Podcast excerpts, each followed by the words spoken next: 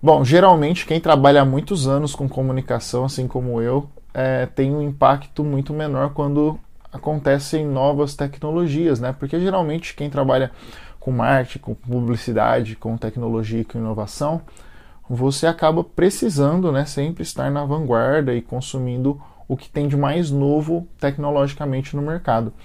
E é muito difícil de nós sermos surpreendidos, né? Porque as mudanças, como elas são gradativas, e a gente sempre está buscando é, tá em consenso com essas mudanças, quando chega algo que realmente faça uma diferença no mercado, a gente acaba se assustando de verdade, né? Que é o caso do que está na moda agora, né? Do Chat GPT.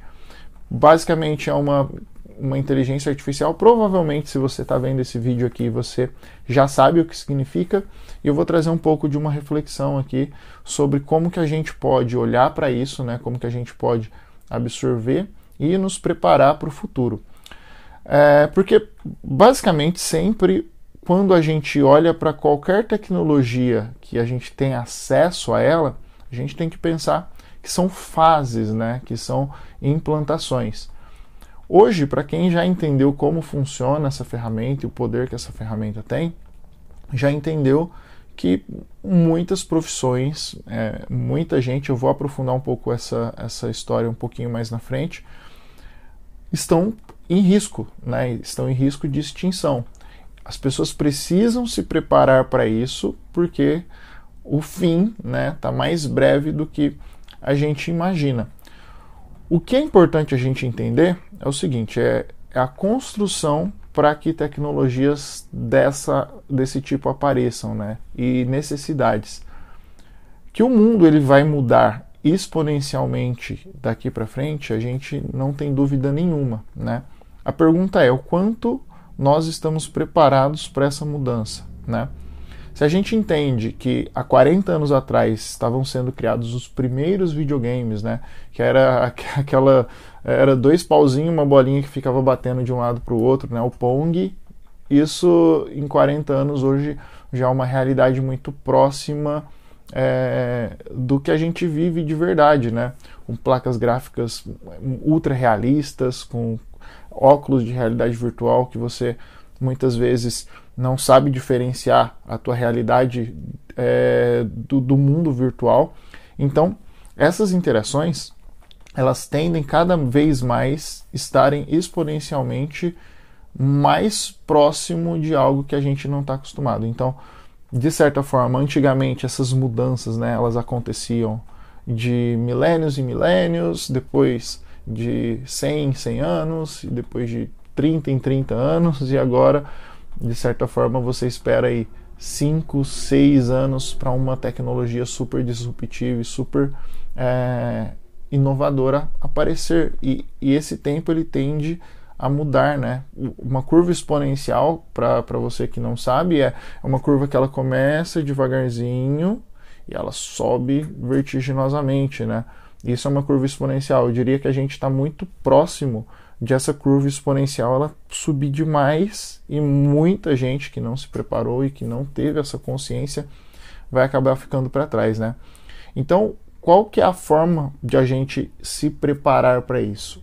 É a gente olhar para esse tipo de coisa de uma forma que a gente se aproveite disso. Por quê? Né? Eu vejo que existe uma onda conservadorista muito grande por aí, e eu percebo que as pessoas elas têm dificuldade em entender que a mudança ela é inevitável, ela não vai é, não acontecer. Ah, eu vou esperar que os costumes da família, isso não vai acontecer, né?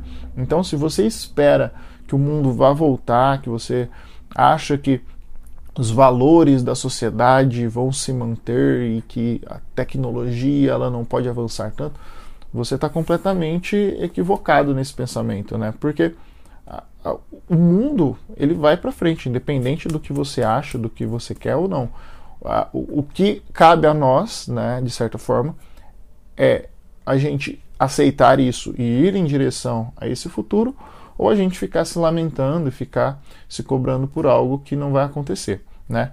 Então, com esse pensamento, você entende que aí a mudança ela é inevitável. Se é inevitável, eu tenho a escolha de permanecer onde eu tô ou de me movimentar em favor da mudança, né? O chat GPT ele é exatamente isso. A minha opinião, né, eu já vi várias opiniões aí por, por, por pelo YouTube, é até engraçado porque assim, é, tem muito a ver com o que eu estou falando agora. A adaptabilidade, né, ela vem de acordo com isso. Por exemplo, qual que é o assunto do momento no YouTube? É chat GPT. Então, é sobre isso que precisa ser falado. O que eu preciso fazer é me adaptar, adaptar o meu conteúdo e colocar o que é necessário para o algoritmo do YouTube entender e me dar alcance, né? Fora que é um assunto que eu gosto bastante, que está muito relacionado ao meu interesse, mas além disso, eu entendo que uh, eu tenho que jogar o jogo né, do, do da ferramenta, do YouTube, da, da, da interação. Então, a, a, o, que, o que você tem que entender? Esse movimento né, de adaptabilidade ele tem que acontecer. Se você não se adaptar, se você não entender isso, você vai morrer. Você vai parar né, no tempo e você vai ficar para trás. Né? O, qual que é o X da questão com o chat GPT? Se a gente já tem acesso a esse tipo de tecnologia que é tão avançada, imagino que a gente não tem, né? Imagino que o consumidor final não tem, o que as empresas ainda escondam, é, escondem de nós, né?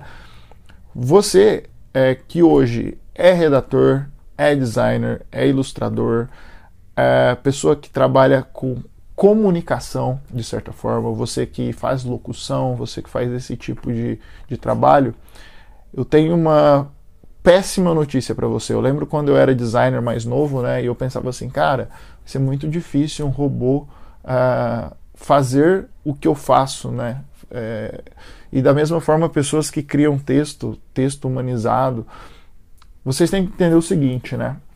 Com essas tecnologias, essas profissões elas estão em risco de extinção, tá?